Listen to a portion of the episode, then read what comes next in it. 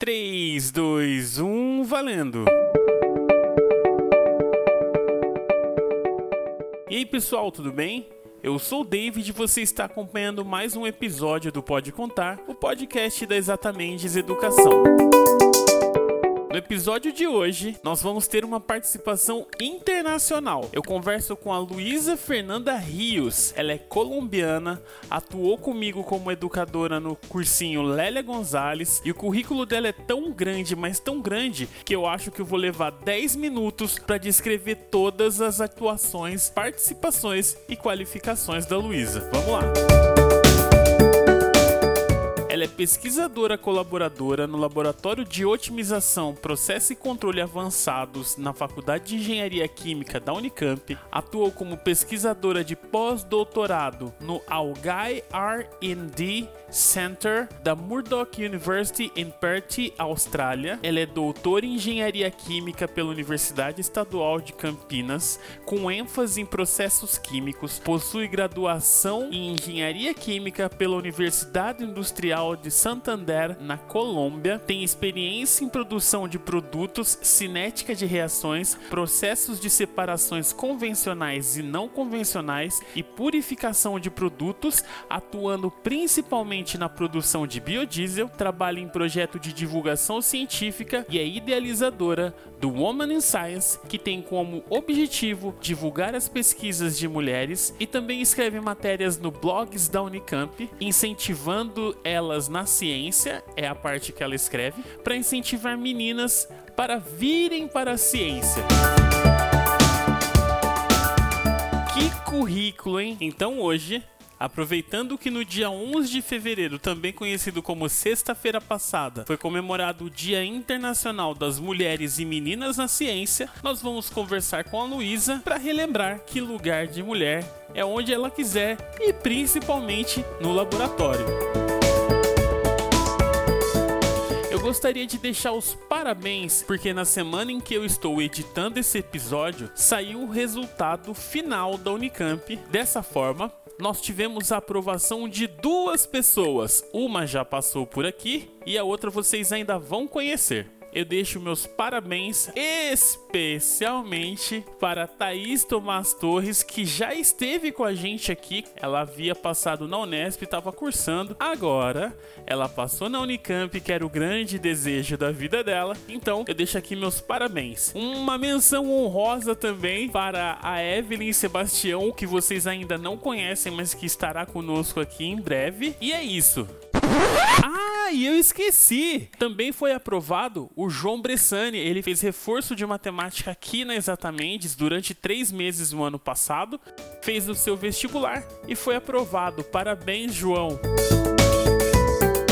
E se você já começou a pensar no vestibular de 2022, eu tenho uma ótima dica. Já estão disponíveis as inscrições para o cursinho pré-vestibular da Exatamendes. É só você ir na aba cursos do site da Exatamendes e você vai encontrar lá a ficha de inscrição para o preparatório para o vestibular. Além disso, se você quer fazer igual ao João, você pode se inscrever no curso Matemática para Vestibular. É um curso que durante todo o ano em que você vai prestar vestibular, vai trabalhar com o desenvolvimento das suas habilidades de matemática. Nós temos durante um ano um currículo montado para que você tenha um bom desempenho, para que você melhore a sua performance no dia da prova que você vai fazer no final do ano. Esse currículo, ele contempla exercícios de matemática básica, exercícios exclusivos de vestibular, técnicas para resolução da prova, além de vários momentos em que você vai ter um simulado para verificar como está o seu desempenho. Este curso ele vai começar no dia 14 de março, as inscrições já estão abertas. Você vai lá no Instagram da Exatamente Educação, você vai mandar uma DM para gente o nosso pessoal vai entrar em contato contigo para passar todas as informações, ok? Você pode mandar um e-mail, se é que você ainda usa e-mail, para cursos@exatamente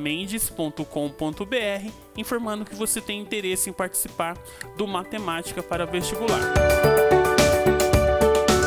Se você não nos segue nas redes sociais, não se esqueça. Facebook, você encontra-nos como Educacau Exata, Educacau Exata. E no Instagram, se você quiser nos achar, você vai achar pelo arroba exatamente educação. Arroba exatamente educação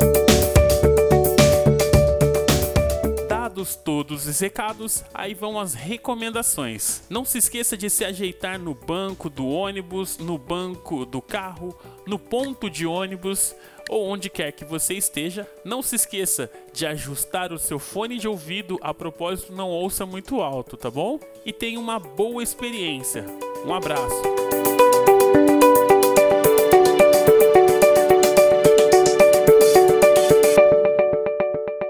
Five four, three, two, one, zero.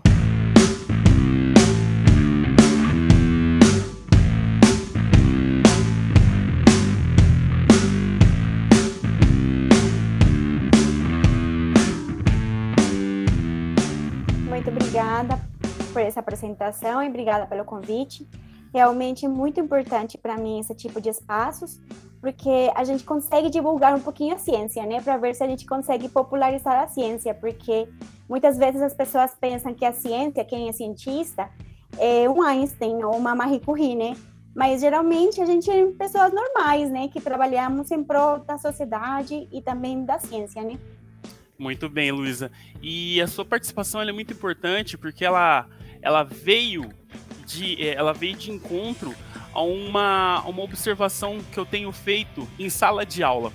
Uh, além de dar aula em cursinho, eu também dou aula em escola profissionalizante. E dentro da sala de aula, eu que estou mais voltado para aula de idiomas, eu dou aula de inglês. E dentro da minha sala de aula, eu tenho aproximadamente 12 turmas, o número de mulheres é arrebatador. Eu tenho uma sala de 12 estudantes, onde as 12 estudantes são meninas. E aí me surgiu essa curiosidade. Eu pensei, nossa, será que na parte da ciência é assim também? Será que existem barreiras? Será que existem alguns impedimentos? E aí, como eu sei que você tem um projeto, eu vi inclusive a página do Facebook, como que é Meninas Super Cientistas, trazer você para conversar. Me fala um pouco sobre a sua, o seu acesso a a, a, a universidade? Como aconteceu com você? Como foi?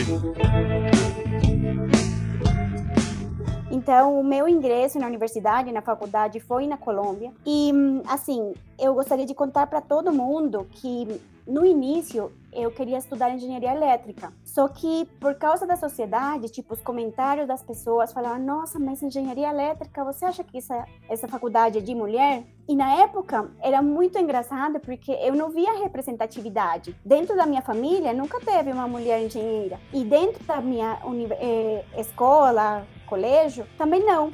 Então, eu acho que para mim Atualmente isso está mudando e ainda bem, mas para mim faltava muita representatividade de mulher. Aí eu comecei a pensar, eu, eu vi as ementas, todo o conteúdo programático das, das universidades e eu me sentia é, identificada com a engenharia elétrica. Mas no final, com todo esses comentários de, de todo mundo, das pessoas, até da mesma família, eu falei, ah, tá bom, então vou encontrar uma engenharia que seja mais voltada para a mulher. Porque eu sabia que eu queria engenharia, só que, tipo, eu estava meio confuso, né? Todo mundo sabe que não é fácil encontrar a faculdade ideal e que realmente represente você, né? Eu acho que a gente tem difer diferentes é, fases na vida e uma das, das que mais representa é a escolha da faculdade, né? Então eu fiquei pensando, eu acho que eu demorei um ano depois que eu terminei meu colégio para realmente dar o tempo de pensar. É, todo mundo falava que não, que eu poderia estudar engenharia ambiental, que era mais de mulher, ou engenharia de alimentos, que era mais voltada para o trabalho de mulher.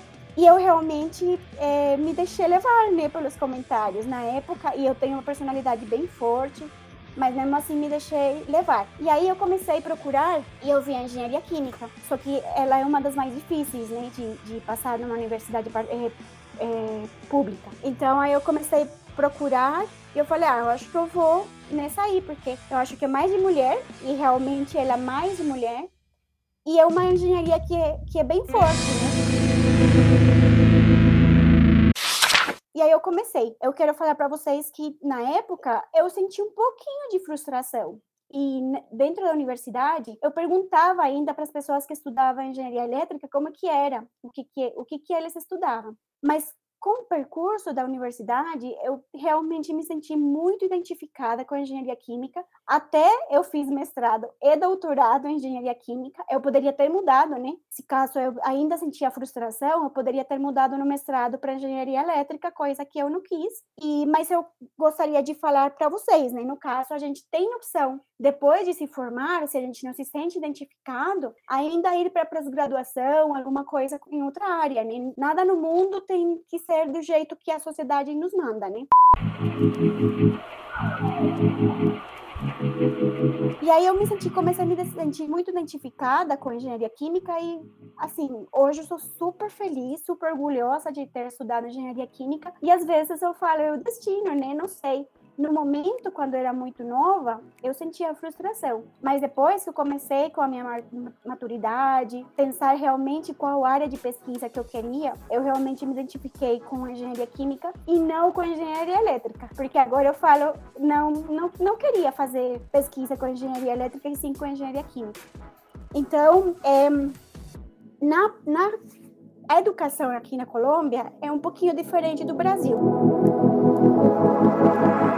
a universidade pública é paga. Então, é paga dependendo do, do que você ganha. Então, dependendo da sua renda, você paga uma porcentagem. Se você é declarado totalmente pobre, então aí é a única pessoa que não paga. Mas você paga dependendo da sua renda. E a pós-graduação é caríssima. Tipo, é impossível pagar pós-graduação aqui na Colômbia. Então, quando, quando entrei na universidade pública, eu, eu foi assim um pouquinho bem, bem complicado, que toda universidade pública é bem puxado. Mas é, foi tudo bem, eu terminei com os, anos que eram da, da universidade, mas a, eu acho que a universidade faz com que a gente é, tenha esse tipo de formação, não somente pessoal e também profissional, né? Então, eu acho que a universidade fala muito e, e a gente tem que se identificar com a universidade. Então, por exemplo, uma das perguntas, agora que eu estou é, já como professora, nas, nas entrevistas, era com qual universidade você é, você se sente representada com a Universidade da Colômbia ou com a Universidade do Brasil? Eu falei com as duas, porque as duas fizeram parte da minha formação. Eu, quando estava na formação mais nova, é, é, uma formação diferente, né? A gente está mais novo, é uma, é, curte também nas turmas, na pós-graduação, um pouquinho mais puxado, mas a gente já tem uma maturidade muito diferente do inicial. Então, eu acho que as duas, eh, tanto na, na, na, graduação quanto na pós-graduação, as universidades me representam, né? Eu acho que, que a gente tem que entender que a universidade é, é uma escolha, porque às vezes a gente consegue, a gente tenta se colocar o que, que a sociedade quer, né? O que, que a sociedade precisa, o que, que a minha família gostaria de, de que eu estudasse. Mas, na verdade, é a gente que tem que escolher. Mesmo, mesmo brigando com a família, tipo, um pouco, a gente tem que escolher porque é a nossa vida. A gente tem que entender que os nossos pais também fizeram a vida deles. A família também, né? a sociedade inteira. Então, a gente tem que, de alguma maneira, ser um pouquinho egoísta e falar, não, a decisão é minha. E não tem problema se as outras pessoas não, não, não concordam, né? A decisão é minha porque é a minha vida e é o que eu quero seguir. Acho que não tem mais, não tem uma coisa mais importante de você trabalhar com o que você gosta e você ser feliz pela sua formação. Eu acho que uma coisa que, mesmo que, não, que no início tenha várias coisas e, e problemas, no final sempre vai dar tudo certo porque você escolheu e você fez a sua escolha de uma maneira correta e para você não para a sociedade, né? Então, na, na faculdade foi muito legal e desde a faculdade eu me sentia identificada com consciência. Eu, eu não queria, eu nunca me vi trabalhando numa empresa, mesmo que eu trabalhei na, eu fiz uma, um estágio, trabalhei numa empresa, mas eu, eu trabalhei para realmente ter certeza que eu não queria seguir essa linha, né? E desde o início eu comecei a fazer iniciação científica, comecei a ir no laboratório, eu sempre fui muito curiosa, né? As pessoas falam o que que o que, que é, é um cientista? Eu acho que o, o que o que você tem que ter é curiosidade. Mas não porque você vai ser cientista, é porque a vida tem que ser assim. Você tem que sempre ter curiosidade, senão a vida começa a ser chata. Então, e as escolas, os colégios, as universidades, eles estão feitos para acabar com isso, para acabar com a nossa curiosidade. Eu acho que a gente tem que ser muito forte e falar: não, eu quero perguntar, eu quero saber o porquê. E nossas educações, tanto na Colômbia quanto no Brasil, a gente tem muitos bons professores. E eu acho que muitas vezes a gente sente vergonha de perguntar coisa, porque a sociedade nos colocou que se você pergunta é burro, né? Tipo, você tem que entender logo, porque senão você é, tipo, burro. Então, é melhor não perguntar. E começa a acabar com a nossa curiosidade e acabar com, tipo, essa frustração de não de, da, das, das respostas, né? Porque como a gente não pergunta, não tem resposta. Então, acho que a gente tem que aproveitar todos os nossos professores para perguntar tudo que a gente quer saber. E assim, eu acho que nenhuma pergunta é boba. Nenhuma. Eu, eu não gosto quando as pessoas falam, professora, é, pode ser uma pergunta boba, mas não. Tipo, tira isso da sua cabeça. Qualquer pergunta é válida. Ninguém sabe tudo. E eu falo para os meus alunos, nem eu fiz o meu doutorado, tipo, eu sei de tudo, eu sei da minha área. Eu tenho experiência na minha área. Mas eu não sei do mundo inteiro. E eu pergunto, eu pergunto para todo mundo coisas que eu não sei, porque eu acho que a curiosidade é uma das coisas que a gente tem que manter desde pequenininhos. Desde pequenininhos, manter essa curiosidade. Eu falo para os pais, é, aumentem essa curiosidade para as crianças, né? As crianças, eles são cientistas desde o início. Só que a sociedade quebra essa, essa curiosidade e fala: não, não pode, não pode, tudo não pode, né? Mas a criança que é hiperativa, então, muitas vezes fala, ai, tadinho, ele é hiperativo. Imagina, a, a hiperatividade é o melhor, porque assim ele consegue procurar mais coisa e, e, não fica chata a vida dele, né? Então, muitas, muitos estereótipos, assim, coloca a sociedade, é o que a gente, como professor, tem que acabar desde o início. E eu acho, assim, é, uma das, das dos, meus pilares de vida é levar a ciência para as escolas e para as creches. Que eu acho que desde o início, se as, se as crianças já sabem o que é ciência, se já sabem por que, que se faz ciência, como adulto, eles já não vão, já não vão ter dúvidas, né? De por que, que alguma coisa, a ciência fala isso. Eles já sabem que é por causa de uma metodologia. E uma metodologia que é estudada. Eu acho que a educação é muito importante, mas o nosso papel como docente, como professor, é manter a curiosidade dos alunos.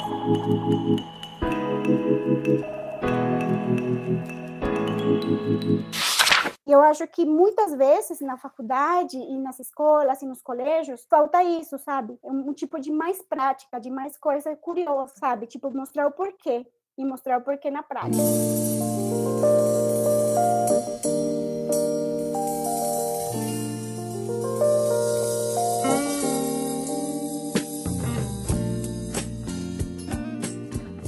Então, para todo mundo, a, a, a, o início da faculdade é uma, uma etapa muito difícil. Eu, eu não conheço ninguém que fale, nossa, desde que eu nasci eu já sabia que ia ser, sei lá, engenheiro é, mecânico. Eu não conheço ninguém, ninguém. E muitas vezes, e também conheço muitas pessoas que falam, nossa, eu estudei isso aqui porque era para estudar, mas eu não queria ser isso. E também conheço muitas pessoas que estão fazendo a segunda faculdade porque eles não queriam fazer a primeira. Mas não se importam.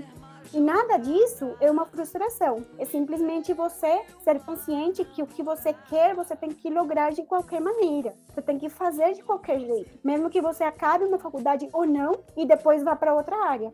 Isso não, isso não tem problema. E isso não fala mal das pessoas. Eu acho que a sociedade coloca a gente, nossa, ele não terminou a faculdade, mas e aí? Se, se não queria, sabe?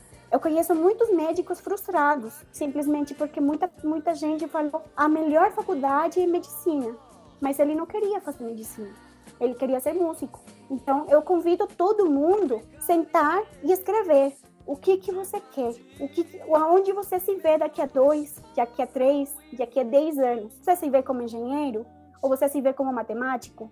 ou você se vê como médico. E o Incentivando Elas na Ciência tem um, um especial de carreiras. Claro, é, ele está voltado para mulher, mas eu convido os meninos também. Não, a gente não quer tirar os meninos da ciência, imagina.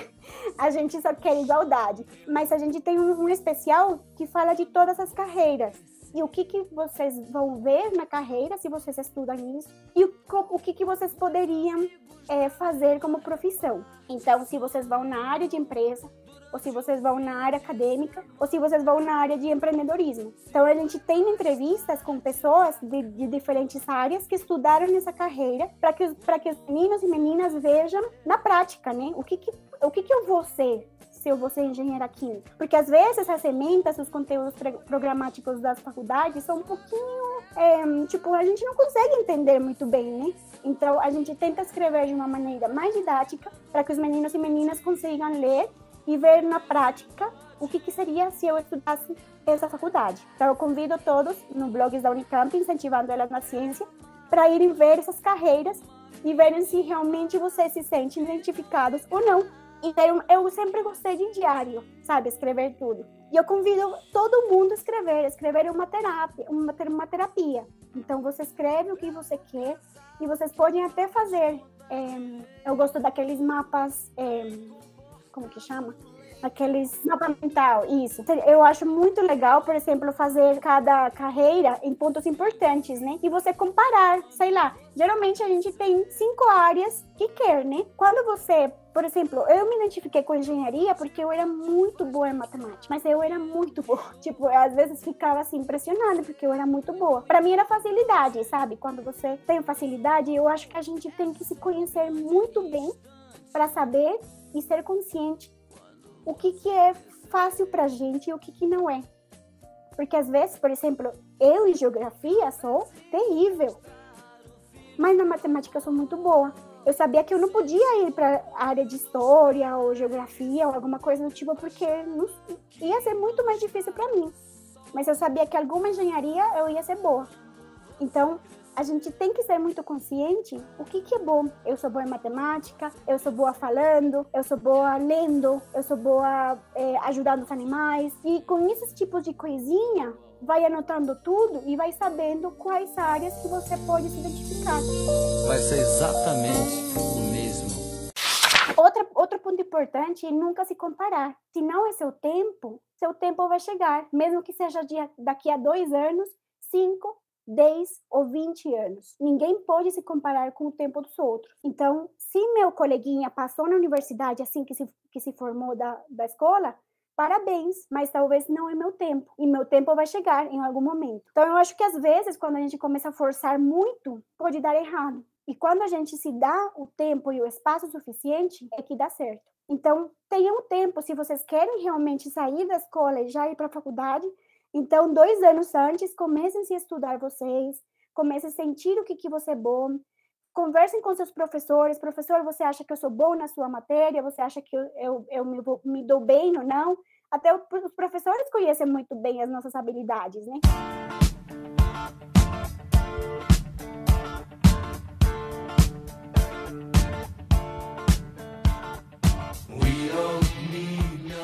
Acho que, que essa conversa de professor-aluno é, tem que mudar, porque muitas vezes, na minha época, eu via o professor como um deus. Então, tipo, eu não podia perguntar nada, não podia nem tocar ele, porque, nossa, ele é uma eminência, ele é uma coisa assim do, de outro mundo. Quando não é, a gente tem que ser humano e a gente, antes de tudo, é pessoa. E, e os valores é o mais importante. Não tem problema o, que, o título, nada o que, que é, nem, nem o título, nem a nacionalidade, porque, tipo, eu também fui estrangeira é, no Brasil, que, tipo, me acolheu muito bem. Eu adoro o Brasil.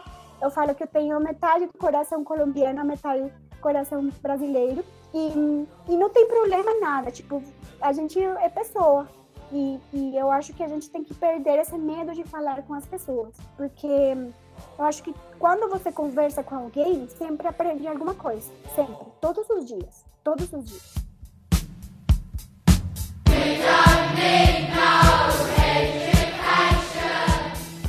Você tocou em vários aspectos aí que são muito importantes, principalmente para a questão de sala de aula, né? Que é a questão de perguntar a importância de você não, de você, a gente como professor e o estudante dentro desse ambiente de aula, entender que é, é uma coisa que eu também comento muito com os meus estudantes. Eles como eu dou aula de inglês, então o que mais acontece é, professor, eu tô com medo de falar e falar errado. Mas a sala de aula é o lugar para você cometer o erro. É aqui mesmo que você precisa cometer o erro.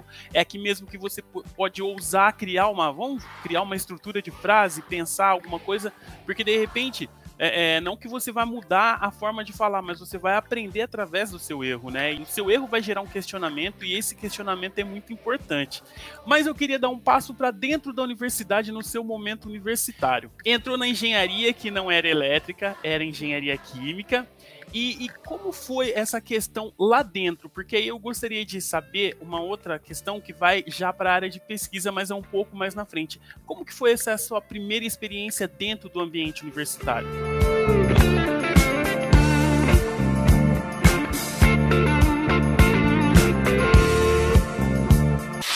Eu vou falar que foi bem difícil, sabe? Eu, porque a gente vem de de um ambiente seguro, que era a escola, que a gente vinha de um bastante tempo com a turma, já conhecia muitas pessoas, e vem num ambiente novo, totalmente novo, tanto de pessoas, quanto de professores, quanto de área também, né?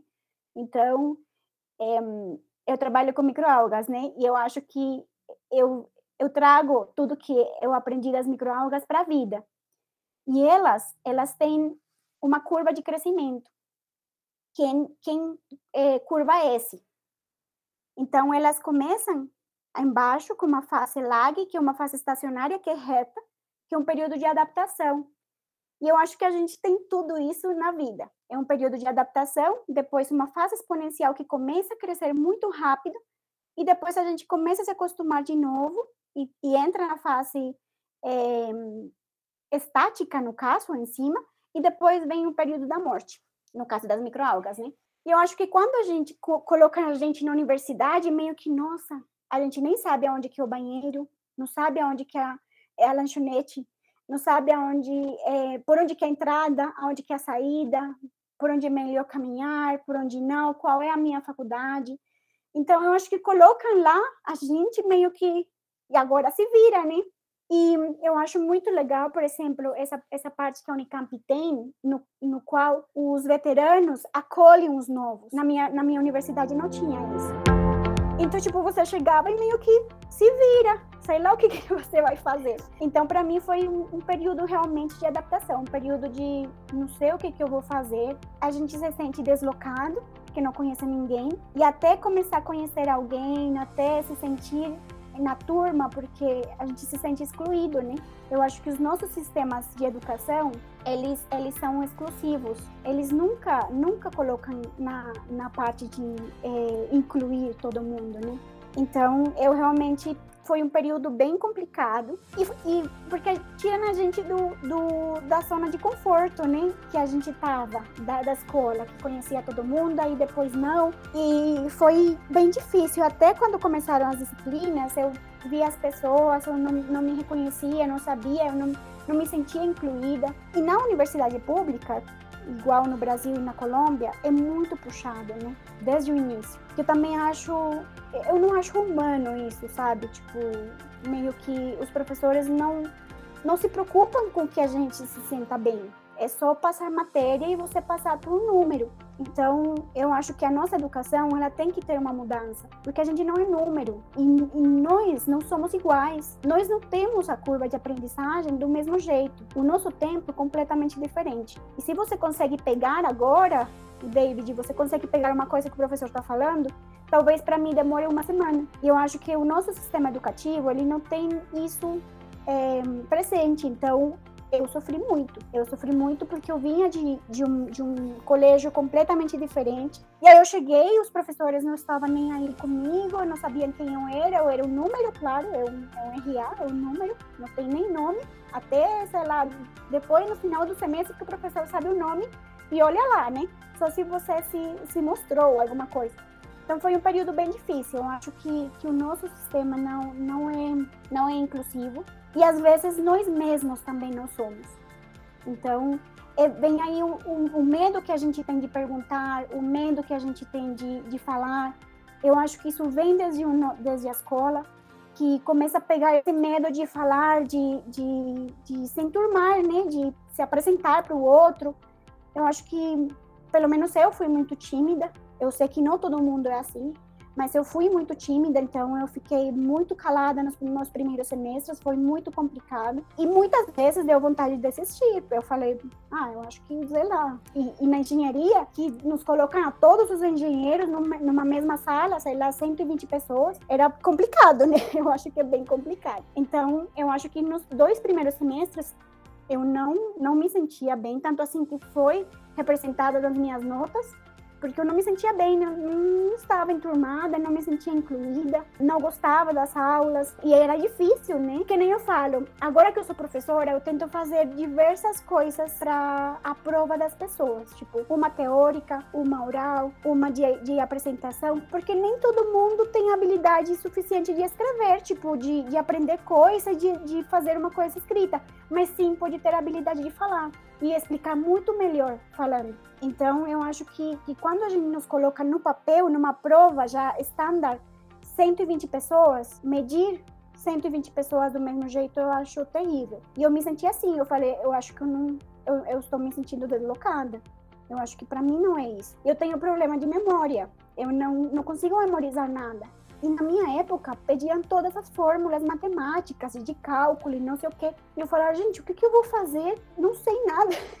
eu sabia desenvolver o, o, o, exercício, mas eu não, não, não, conseguia, não conseguia decorar, sabe, a fórmula. Então, eu tinha um problema. E é tanto assim que eu vejo os problemas que eu tive e tento não levar para os meus alunos, né? Então, tipo, eu coloco uma lista de fórmulas, eu coloco coisas que, tipo, não precisa atrapalhar, sabe? Muito professor fala, ah, eu acho que eu sou muito bom porque os meus alunos não passam na minha matéria, mas eu acho que isso, eu acho que isso é ridículo, sabe? Eu acho que a nossa educação tem que mudar e ainda bem está mudando. Eu acho que novas, as novas gerações vêm com uma cabeça completamente diferente e, e eu acho que a gente está fazendo a mudança. Eu acho que nós, da nossa idade, a gente viu esse, essa transição de, por exemplo, eu falando de mulheres também, eu vi essa transição, agora, que nem você falou, tem mulher por todo lugar.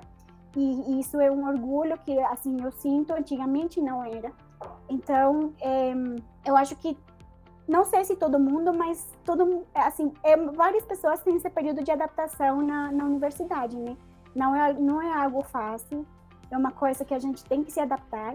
Mas se você quer realmente ser engenheiro ou ser médico, você vai enfrentar isso, essas dificuldades, e acredite que cada dificuldade é para ser você mais forte. Então, eu acho que todo, tudo que você passa é um aprendizado e você vai melhorando é, e vai ficando muito mais maduro e muito mais forte para a seguinte fase. E eu acho que foram dois semestres que eu me senti assim, que não sei o que, que eu vou fazer. E aí no terceiro semestre já começaram os laboratórios, então aí eu já me senti, nossa, agora foi, agora sim é minha vida. E, e aí foi quando eu me senti identificada. Então a engenharia química tem bastante laboratório, então eu realmente. Aí foi quando comecei a comparar com os outros colegas de engenharia elétrica. Eu falei, não, eu acho que engenharia elétrica não era para mim, e sim engenharia química. Porque a gente vê muito laboratório e eu me sentia em casa, tipo, eu adorava, ainda gosto de colocar o jaleco, me sinto assim, nossa, sou cientista, ainda sinto muito orgulho. Mas não é fácil, mas passa, né? Tipo, são dois semestres que que mesmo que fosse que fosse difícil, passaram e a gente começa lá curtir. Já no quinto semestre eu já estava super adaptada com a turma, as festas, começam as festas, que é o legal também, porque a gente tem que falar que tem coisa muito boa também, né? E conhecer muitas pessoas, porque tanto na escola quanto na faculdade e depois na vida adulta, a gente vai conhecendo pessoas diferentes. E isso é muito importante. Eu acho que a gente tem que. A gente vive em sociedade. Então, temos que realmente fazer grupos em cada lugar porque precisamos das pessoas, né? Nunca podemos viver sozinhos. A gente vive numa sociedade que depende de quem faz é, a comida, de quem dá energia. A gente tem que saber e, e ser muito consciente que vivemos em grupo e que isso que nos mantém vivos. Então, eu acho que a gente também tem que curtir, né? Depois do período de adaptação, já vem as festas e, cur curtir e também, é, também estudar bastante, né? Porque a universidade pública, querendo ou não, é puxada. Mas foi, no início foi um pouquinho difícil, sim.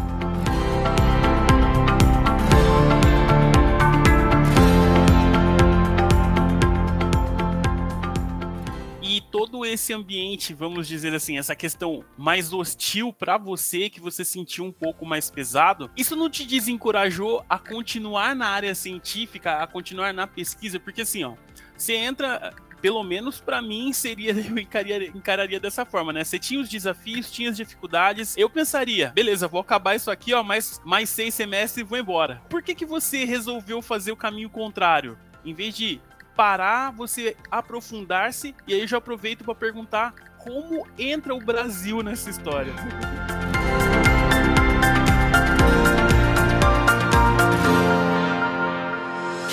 Açúcar, tempero e tudo que há de bom. Estes foram os ingredientes escolhidos para criar as garotinhas perfeitas. Mas o professor Otônio acidentalmente acrescentou um ingrediente extra na mistura: o elemento X.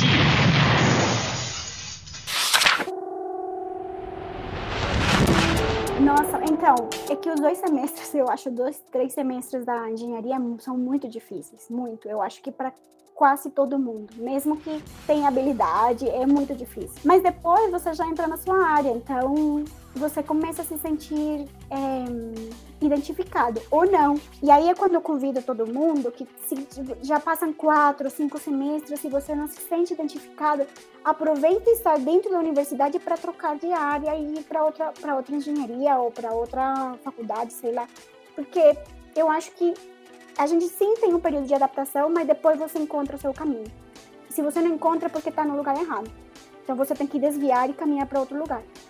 Então, é, depois, para mim foi muito fácil depois, tipo, eu, nossa, foi muito gostoso a minha faculdade. Eu realmente curtia muito os meus professores, curtia muito é, tudo que eles explicavam. E eu já, desde o início, comecei a ver que eu queria ir para a parte de ciência e queria ser docente, porque eu já comecei a é, ser monitora de, de professores e, tipo, já estava envolvida na parte de, é, de educação.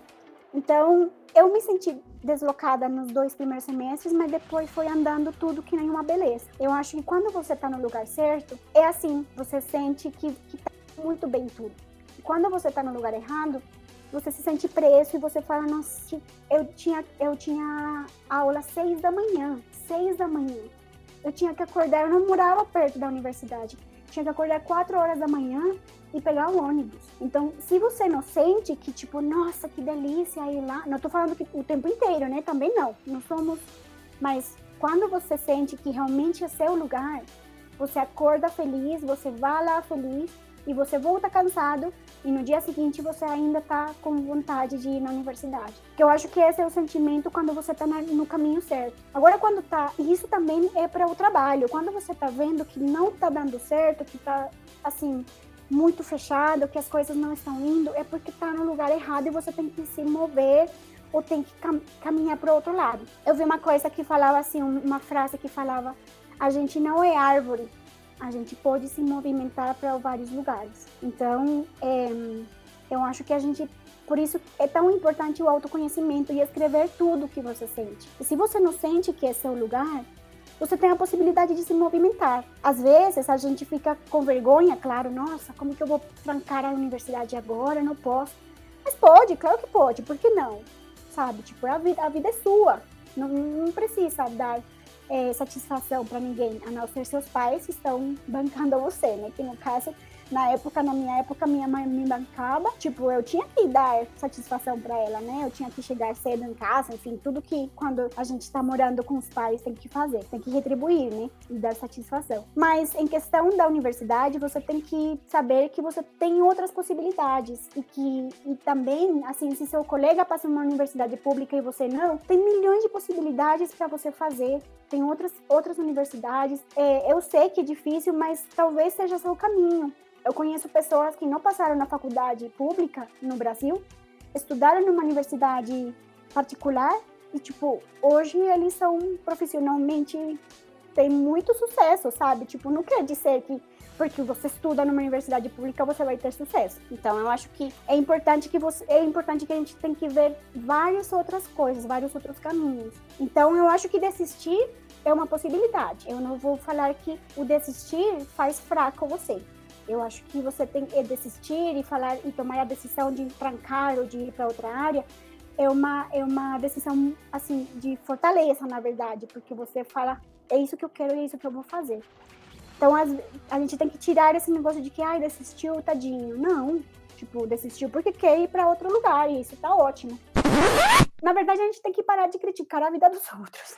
Essa é a verdade. A gente tem que viver a nossa vida, ajudar os outros, mas, tipo, não criticar, sabe? Se você vai criticar, é melhor você ficar caladinho. É melhor não, não falar nada. Mas é, eu, eu senti no início que eu queria desistir porque estava muito complicado. Eu não entendia muita coisa. Mas depois no terceiro semestre tudo foi, tipo, andando. E aí eu nunca mais quis desistir, sabe? Tanto assim que quando terminou minha faculdade, eu falei, não, mas eu quero continuar. E aí foi quando, quando eu decidi fazer o mestrado, né? Porque eu falei, gente, mas eu quero continuar estudando. Eu adoro estudar.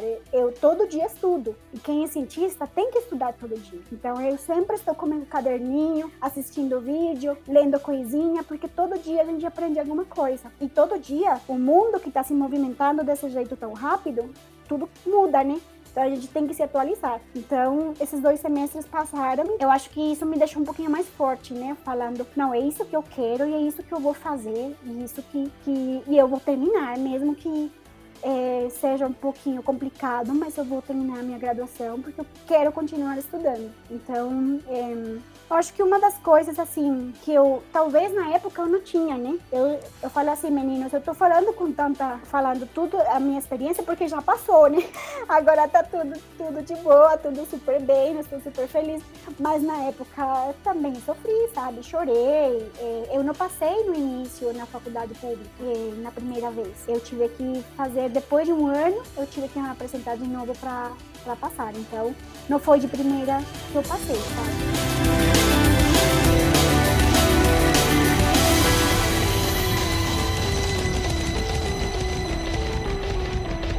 Vezes não era o meu tempo, talvez eu era eu não, não tinha idade suficiente para aturar tudo que passou, sabe? Tipo, eu acho que, que o tempo é para cada um e a gente não pode se comparar.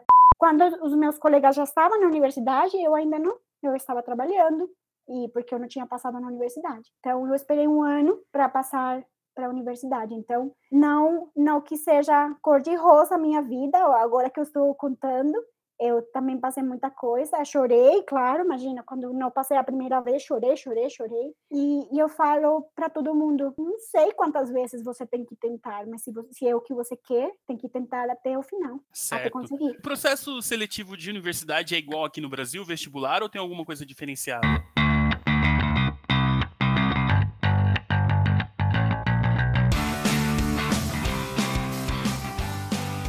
Ele tem um exame exame. Tipo, dependendo da universidade, ele, a gente tem um teste que é tipo o Enem, mas a gente chama ICFES.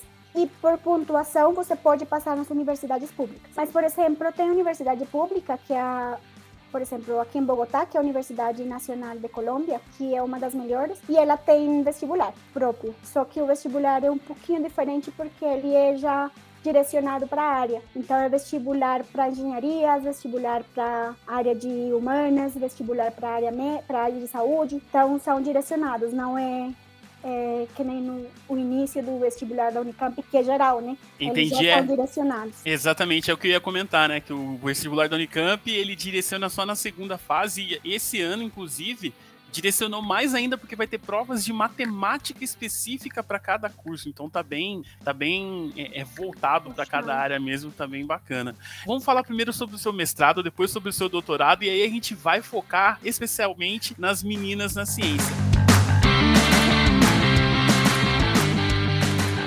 Então, aí depois da Colômbia, que nem eu falei para vocês, eu falei, gente, eu quero continuar estudando, né? Eu, eu quero estudar, eu quero ser cientista. E para ser cientista, você tem que fazer mestrado e doutorado, né? Ou você pode fazer doutorado direto, que, que você pula o mestrado. E daí, na Colômbia, como eu falei no início, é muito caro fazer pós-graduação. Então, eu falei, eu tenho que sair do país.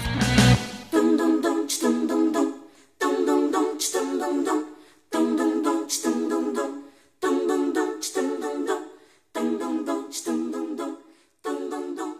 uma decisão difícil, né? Porque tem a família, enfim, tem muita coisa. Aí eu fiz é, para a Espanha e para o Brasil. Na Espanha não passei e no Brasil passei, mas sem bolsa. Aí eu decidi ir para o Brasil sem bolsa, mesmo assim, tipo, vamos lá.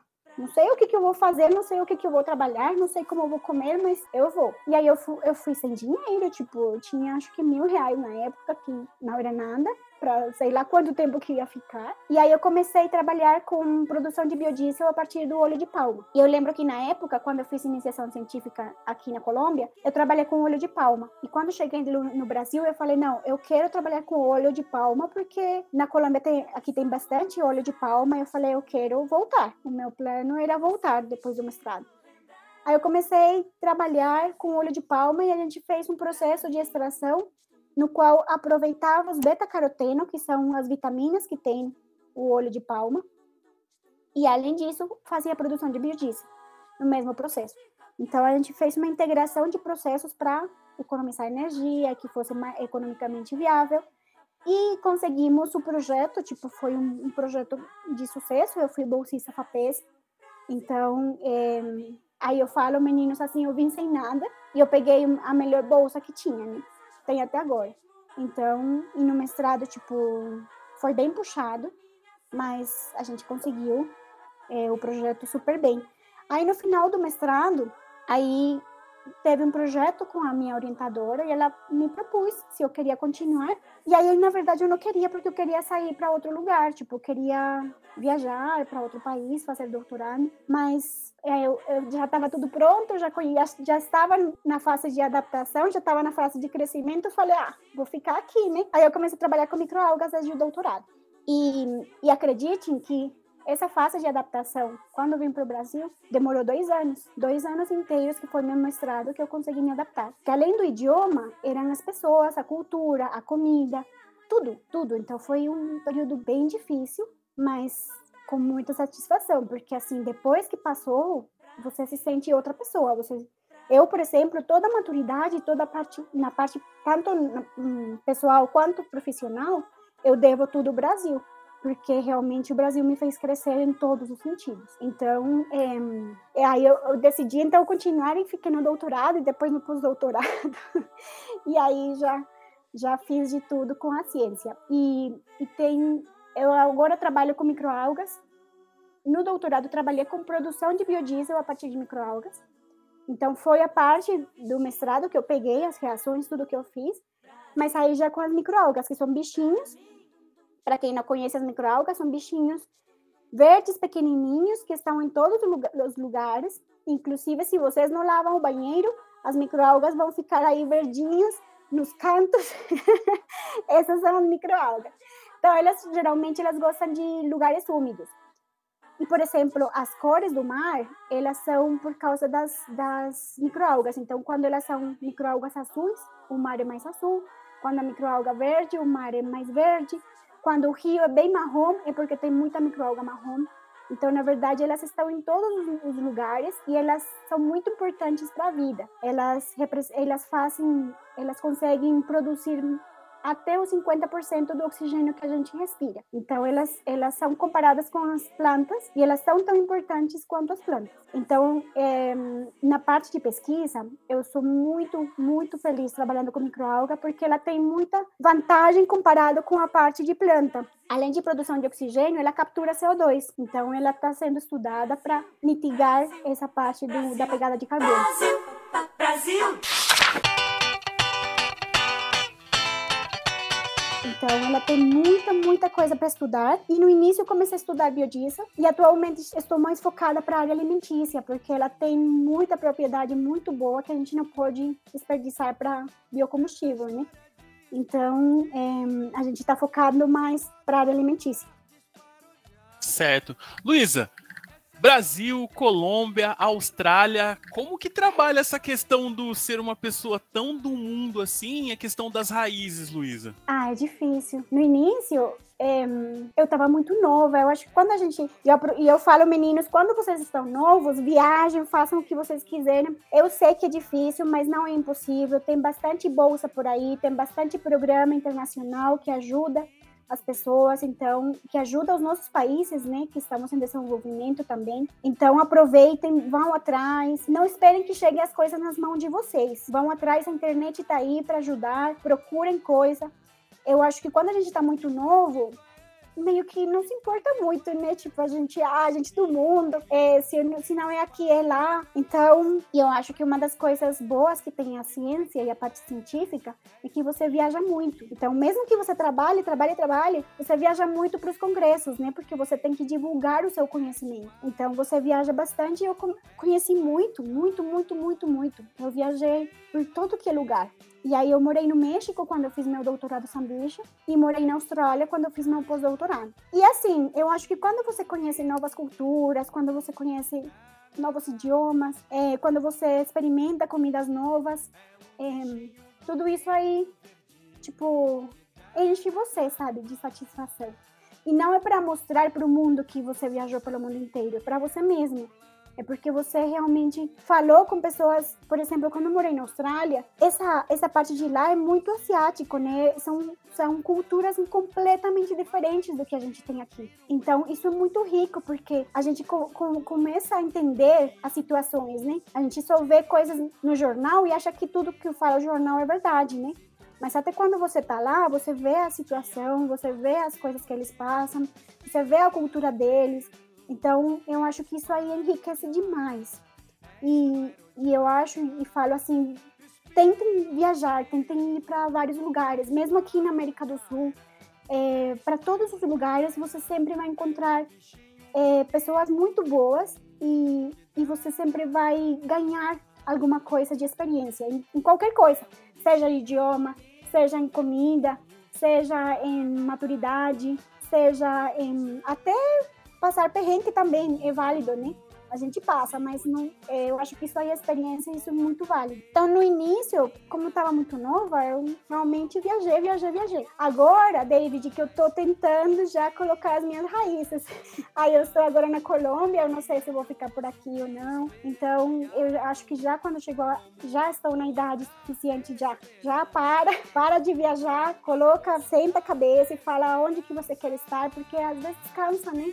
Às vezes cansa de você ficar de um lado a outro. E eu acho que a família é muito importante. Na verdade, mesmo você estando muito bem profissionalmente, economicamente, a família é uma coisa que, que, que enche muito mais do que o dinheiro. Né? É um bichinho bonito, verdinho,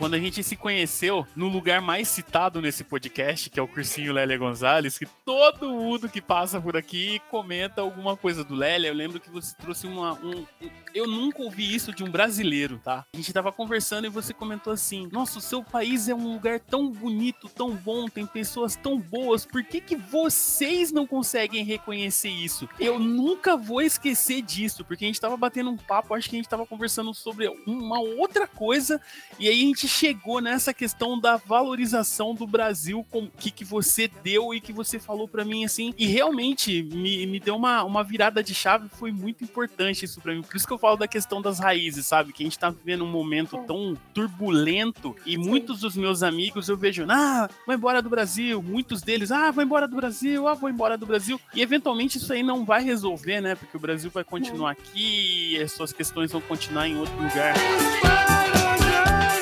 gente falou sobre sua formação, falou sobre suas experiências fora da Colômbia. Em que momento que você resolveu se engajar com essa questão de divulgar a ciência para mulheres?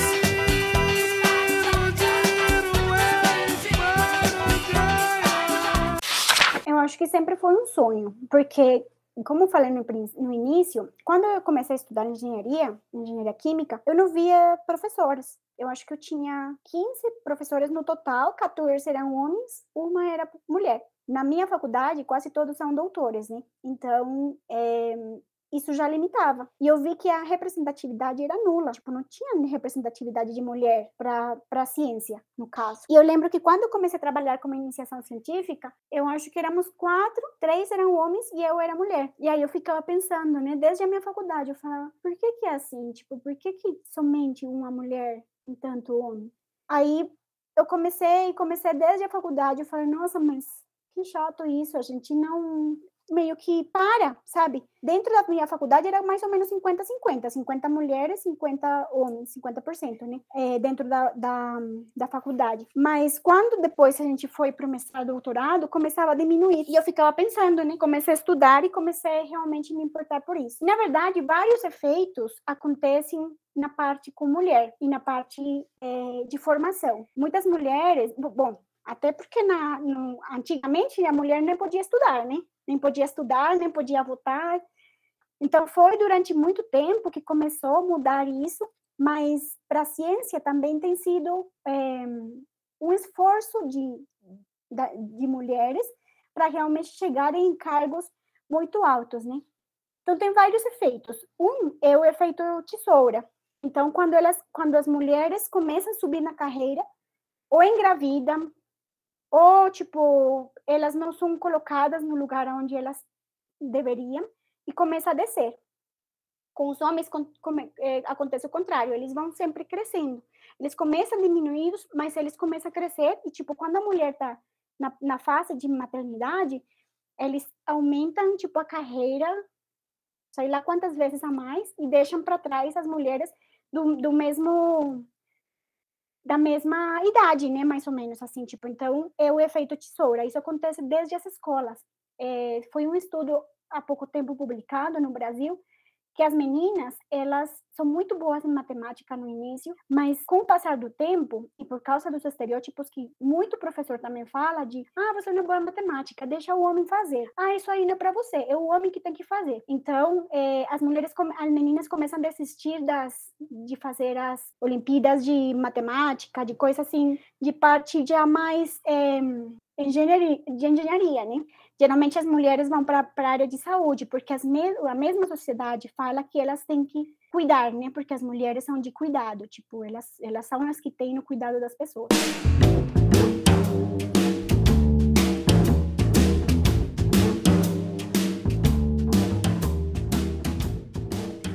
Esse efeito tesoura, ele acontece desde a escola e depois na parte de, de universidade acontece, tipo, muito mais rápido o fenômeno, porque, assim, quantas reitoras, quantas coordenadoras a gente vê na, na faculdade, sabe? É, é muito pouco. São milhões de situações que que seja o motivo, né? Não, não, não vou falar que simplesmente porque é mulher, mas são milhões de situações. É, e a parte, tipo, dos estereótipos machistas que os homens sempre falam, tipo, que mulher, mulher tem que ficar na cozinha. Até os que falam que não são machistas, eles têm comentários machistas, sabe? Assim, de, ah, é melhor você ficar na cozinha.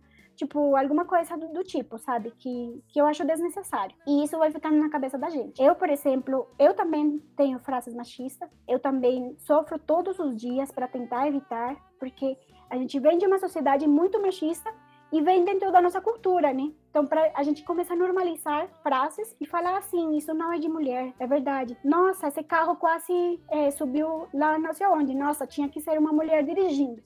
Então, a gente vem capturando um monte de frases machistas que normalizou. E às vezes, até eu já falei várias coisas e me arrependo, claro, na hora, mas tem sido difícil porque eu venho de uma formação e de uma cultura muito machista, então é, dentro da minha formação e dentro da minha cabeça isso aí é normal, né?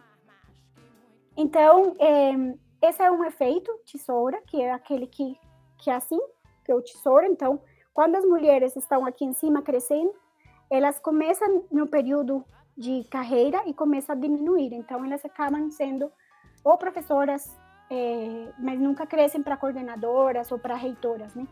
É, em, em, cargos mais elevados. Isso não somente acontece na parte da, da ciência e também na parte de empresa, né? Empresa também eu acho que é bem mais forte. Aí outro efeito é o, o teto de vidro. As mulheres sentem que, que chegam no limite, que você não pode ultrapassar esse teto. E as que só ultrapassam, elas não ajudam, ajudam nas outras. E uma, uma das coisas que, que eu venho falando com as minhas alunas, que eu venho falando até comigo mesma, até com minha mãe, com minha família, a gente tem que parar de sentir inveja, né? Durante muito muito tempo, eh, nós mulheres éramos educadas para falar mal das outras. E eu acho que isso aí também colocou muito da sociedade e normalizou. Mas na verdade a gente tem que trabalhar junto. Então, se você sobe, eu também subo. E é o que a gente quer quando rompe o teto e uma mulher fica no cargo alto. A gente tem que arrastar as outras, sabe? Não, não que fique nesse teto final de doutora, sabe? Ah, ficou doutora, professora, pronto. Então tem que puxar para realmente ir para cargos mais elevados. Toda brasileira é bunda. Meu peito não é de silicone. Tem milhões de, de efeitos, porque também tem aqueles mansplaining, que é quando o homem, a mulher que fez tudo, mas o homem que leva é, o título, e, e muitas vezes ele, a mulher que sabe, mas ele pega as palavras da mulher e explica como se fossem as palavras dele. Então, tem muitos efeitos que têm colocado as mulheres para baixo, e até porque a sociedade, durante muito tempo, não deixava as mulheres subirem, né? Então, eu acho que eu vi isso na minha faculdade, eu vi, eu vejo isso ainda, e isso me dói no coração. Eu falo, não é possível que a gente continue se colocando para baixo. Tem uma pesquisa que fala que hum, o síndrome da impostora fala que o 78% das pessoas que, que, que têm o síndrome da impostora são mulheres. Então, na verdade, quando a gente chega, por exemplo, é doutora ou não sei o quê, já chega no, no limite de, de, de titularidade, a gente não acredita na gente. Então fala, ah, eu, eu cheguei até aqui graças ao destino e às energias que me levaram, sabe? Não foi por causa do esforço da gente. Então, eh, nós sentimos muito isso, o síndrome da impostora, que, e que algum dia alguém vai eh, saber que a gente fez coisa errada e conseguiu o título, sabe?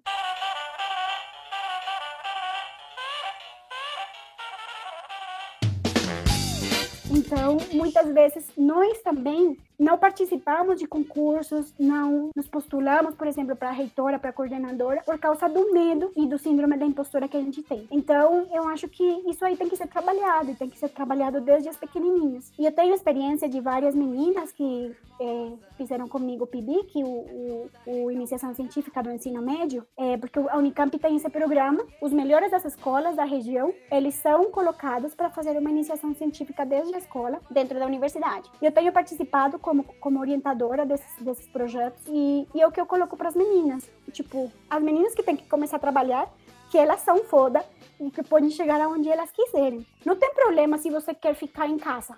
Isso aí também é legal, sabe? Se, você, se é o que você quer, então você vai fazer. Se você quer ser mãe, se você quer é, cuidar da sua família, isso aí também é muito importante. Eu falo que a gente tem que ter de tudo, porque é, não, não, eu não quero que todo mundo vá para a ciência, sabe? Eu só quero que as pessoas que querem ir para a ciência vão ou que pelo menos conheçam o que é ciência, mas que cada uma faça o que ela quer. Não tem problema se quer ser enfermeira, se quer ser médica, se quer ser engenheira elétrica, por exemplo, se quer ser o que for. O importante é que saber e que ela se coloque e, e, se coloque a força falando que ela consegue, consegue o que quiser. Então, é, vendo essa minha história de, de não representatividade, eu coloquei como motivo da, de tudo, porque na verdade a gente tem é, muita possibilidade de trabalhar com meninas, por exemplo, no PIBIC Ensino Médio, e também é, nas palestras, com os estudantes também nas, nas, nas escolas, nas universidades, em todos os lugares que a gente dá aula. É, eu acho que é importante a gente começar a valorizar as mulheres e falar vocês podem ser o que vocês quiserem e os meninos também. Eu acho que é importante não deixar os meninos para trás e sim começar a trabalhar a equidade, né? Todos somos iguais e todos podemos ser o que a gente quer. E eu não, não o, o nome do incentivando elas na ciência, eu não queria excluir os meninos, mas eu estou trabalhando no problema que ainda tem, que que as mulheres ainda não se veem representadas e tipo muitas vezes elas entram muito mais é, na cabeça delas entra muito mais os estereótipos da sociedade do que nos homens, porque os homens são preparados para você tem que ser, você tem que ser um macho, você tem que é, dar alimento para sua família, você tem que não sei o quê. Então, na verdade, mesmo que seja machista, os homens eles têm esse, essa, essa força que a sociedade dá, né?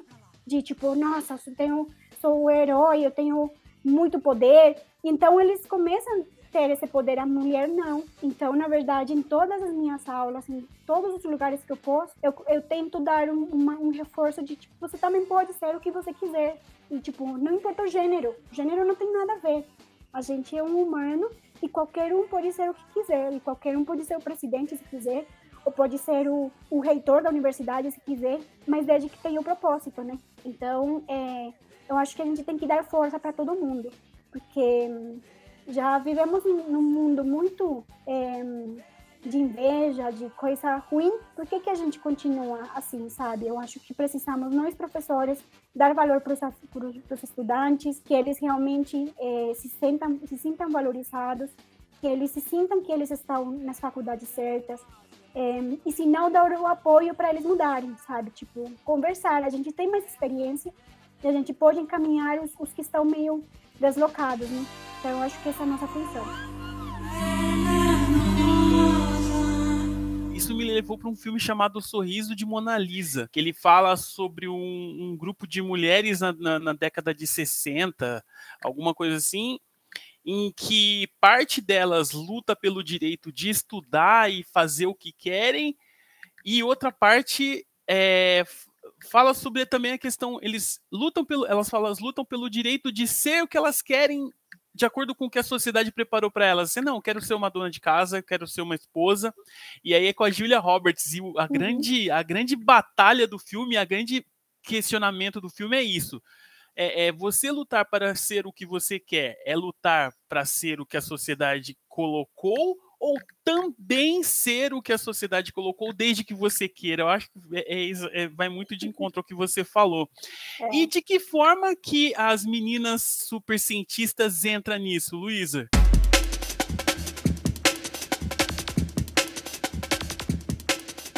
Então, Meninas Supercientistas é um programa da Unicamp. Ela é um programa no qual é, convida mulheres que são cientistas para representatividade. Então, eles abrem todo ano é, e é um evento, né? São, acho que um mês inteiro de palestras, de atividades no qual as, no qual as meninas podem é, ficar um pouquinho mais perto da ciência. No ano, no ano retrasado, ele não foi, não aconteceu por causa da pandemia, é, mas no ano retrasado, no, nesse ano agora, ele aconteceu virtualmente. Então, é, eu acho que no ano que vem vai continuar, mas o Meninas Super Cientistas é um programa é, que foi, ele foi, ele foi meio que colocado de um, de um programa do Rio de Janeiro, da Universidade Federal do Rio de Janeiro, e ele foi trazido para a Unicamp, e ele foi trazido pelo Instituto de, Matemática da Unicamp. E aí em 2010, 2018, eu acho, foi 17, 18, eu fui voluntária para fazer o, o, programa, né? Então a gente é, fez todas as palestras, a gente levou as meninas para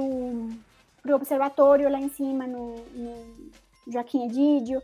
Então, são atividades que as meninas podem é, fazer durante, acho que são quatro sábados. E é um programa maravilhoso. Eu chorava todos os sábados, porque é cada história de cada menina que conta, porque tem muita menina que é muito boa. Eu falo, gente, o que, que é isso? Se as meninas tiverem essa força, porque que nem eu falei para você, elas têm essa força, sabe, quando crianças, só que depois tiram, eliminam. A sociedade faz com que elas fiquem para baixo. E, e, nossa função é não, tipo, elevar elas, aquelas meninas que realmente querem ser cientistas e colocar lá na ciência, ou onde elas quiserem. Não tem problema se depois não quer fazer ciência, mas, tipo, que ela fique feliz com, com, com isso que, que ela tem para dar, né? Porque são meninas extremamente inteligentes. Mas o Menina Super Cientista é da Unicamp, mas tem milhões de programas para mulheres, para meninas de idade de 15 até, acho que de 12 até 16 anos, se não me engano. E no Incentivando Elas na Ciência, a gente coloca também vários programas em vários lugares do Brasil que façam esse tipo de incentivo para as meninas participarem de programas no quais elas se sintam representadas, né? Tipo, as nossas histórias, eu acho que representam algumas. Então, se alguma se sente representada, ela vai atrás porque alguém conseguiu. O difícil é quando você não vê se alguém conseguiu, né? Que nem antigamente. Como que eu vou saber se alguém pode ser muito foda, muito boa cientista assim, não tinha muita representatividade. Mas agora já mudou, então já somos várias que estamos trabalhando com isso. São vários programas de diferentes universidades, tem programas também é, particulares, tem programas também de ONGs também, tem vários programas que incentivam mulheres para a área de ciência ou para qualquer, para dar poder, né? Eu acho que empoderar as, as meninas, é, eu acho que é, é, a nossa função. Então, tem no Incentivando Elas na Ciência, vocês também encontram bastantes programas para vocês é, recomendarem para suas irmãs, ou suas, quem for, sabe, da família, levar as meninas, eu acho que é uma experiência incrível e todo mundo poderia ter o acesso, né? Eu acho que nas nossas universidades está faltando muito extensão, né? Às vezes a gente foca muito na pesquisa e na docência, mas na extensão a gente esquece. Então, esses programas são de extensão que realmente levam a universidade e abrem as portas da universidade para a população. Então, acho extremamente importante.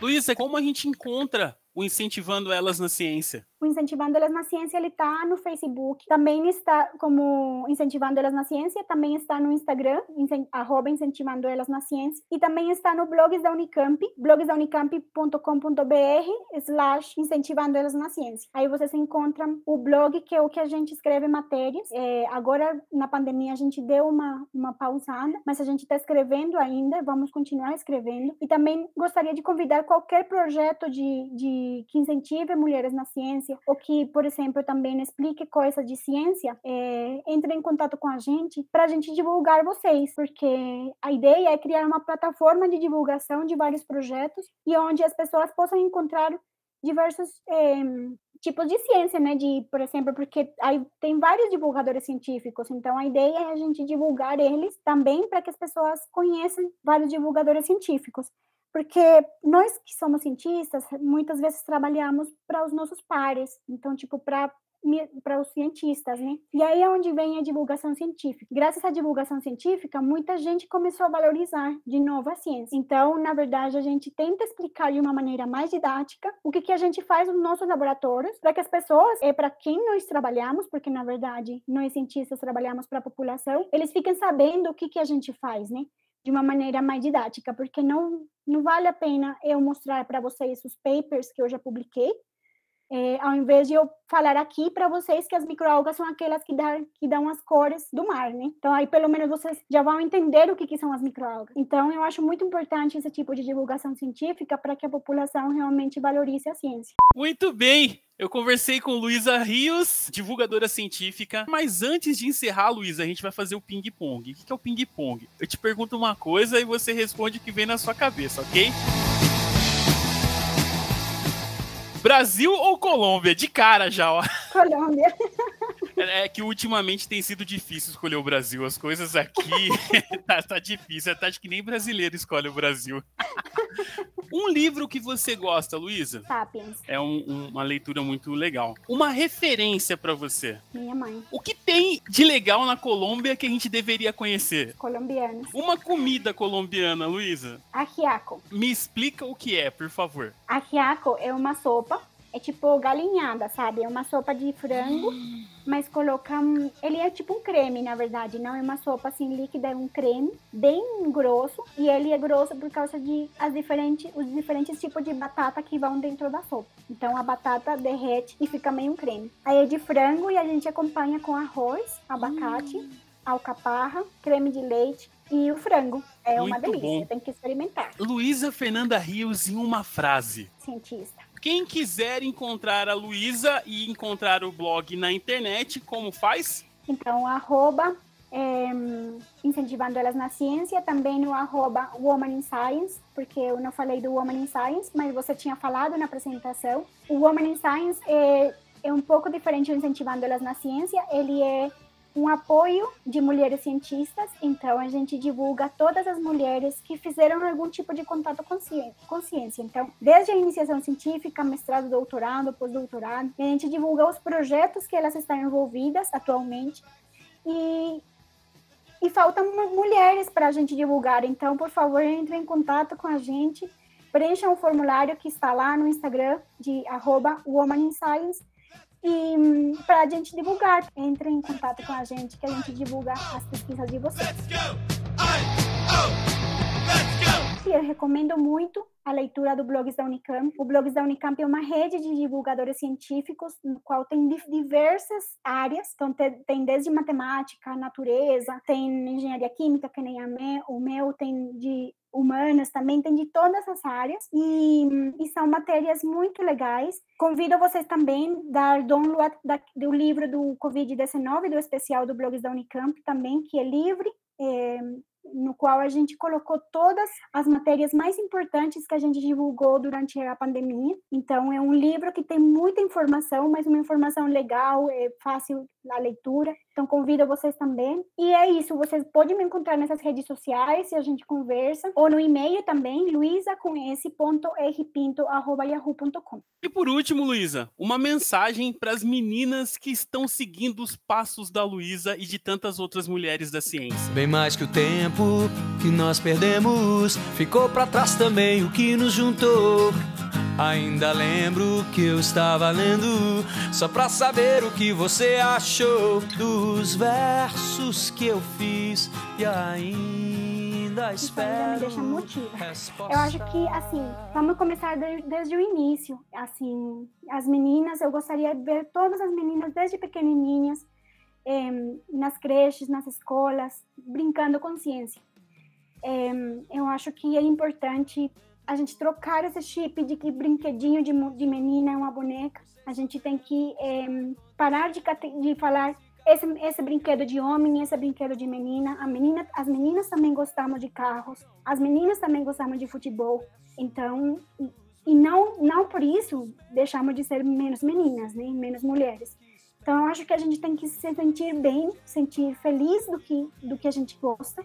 E convido todo mundo a parar de dar brinquedo de de boneca ou vestidinho rosa para as mulheres, porque na verdade isso não é uma identificação. E gostaria de convidar todo mundo a dar brinquedos de ciência, tanto para os homens, tanto, tanto para as meninas. Tem muito brinquedo lúdico, no qual realmente incentiva, e não é somente para que eles vão para a ciência, incentiva a, a curiosidade, incentiva a memória, incentiva muita coisa que eu acho que é muito mais importante do que uma coisa fútil, né? Que, que, que não traz muita coisa. Então, trocar esses brinquedinhos para as festas de, criança, de criança saiu, então vocês já troquem esse chip de dar uma coisa mais lúdica, mais, mais que eles que façam pensar as, os, as crianças, para que eles realmente sejam muito mais curiosos e que, e que nos levem a um mundo melhor. Eu acho que não vou dar a responsabilidade para a nova geração, mas eu acho que eles, eles sim vão ter um, um papel muito importante nas, na, no futuro da gente e eu acho que nós, como docentes, como professores, precisamos educar essas novas gerações para pensar muito melhor do que estamos pensando antigamente. Né? Então, muito mais de sociedade, de população, trabalho, trabalho em grupo, é, cuidar do ambiente, é, fazer coisas que emitam menos CO2, é, a gente consiga caminhar um pouco mais também para evitar a obesidade também. É, muita coisa ambiental traz muito benefício, não somente para a gente, sim para o ambiente. Então, eu acho que é importante isso, que a gente comece a educar todas as novas gerações é, nesse sentido. E hum, para as meninas, por favor, entrem no Incentivando Elas na Ciência, falem com a gente, se sintam representadas. A gente está aqui lutando para vocês e eu acho que vocês já vêm com toda essa força, porque eu vejo as meninas agora, elas são completamente diferentes do que eu era e me sinto muito orgulhosa por isso. Então, e mas nunca deixem de trabalhar com homens, porque eu acho que a gente tem que não somente se apoiar, sim, ter a sororidade de, de apoio à mulher, mas também trabalhar junto com os homens para educar os homens. As novas mas também educar os homens que não sejam machistas, que realmente valorizem as mulheres, que é a única maneira que a gente pode mudar esse machismo. Senhoras e senhores, tivemos uma aula sobre humanidade, sobre a importância de igualdade, de equidade, com Luísa Fernanda Rios Pinto. Luísa, muito, muito, muito obrigado pela sua participação. Tá bom, David, muito obrigada pelo convite, de verdade. Eu sempre falo assim, as palestras e tudo que eu, que eu faço, mesmo que eu consiga é, dar atenção para duas pessoas, para mim já é uma, um ganho. Eu tenho escutado alguns, alguns que você fez também com os professores do Lélia e eu fico muito orgulhosa de ter trabalhado com vocês e eu agradeço sempre é, ter conhecido vocês. Muito obrigada pelo convite. Tchau, tchau.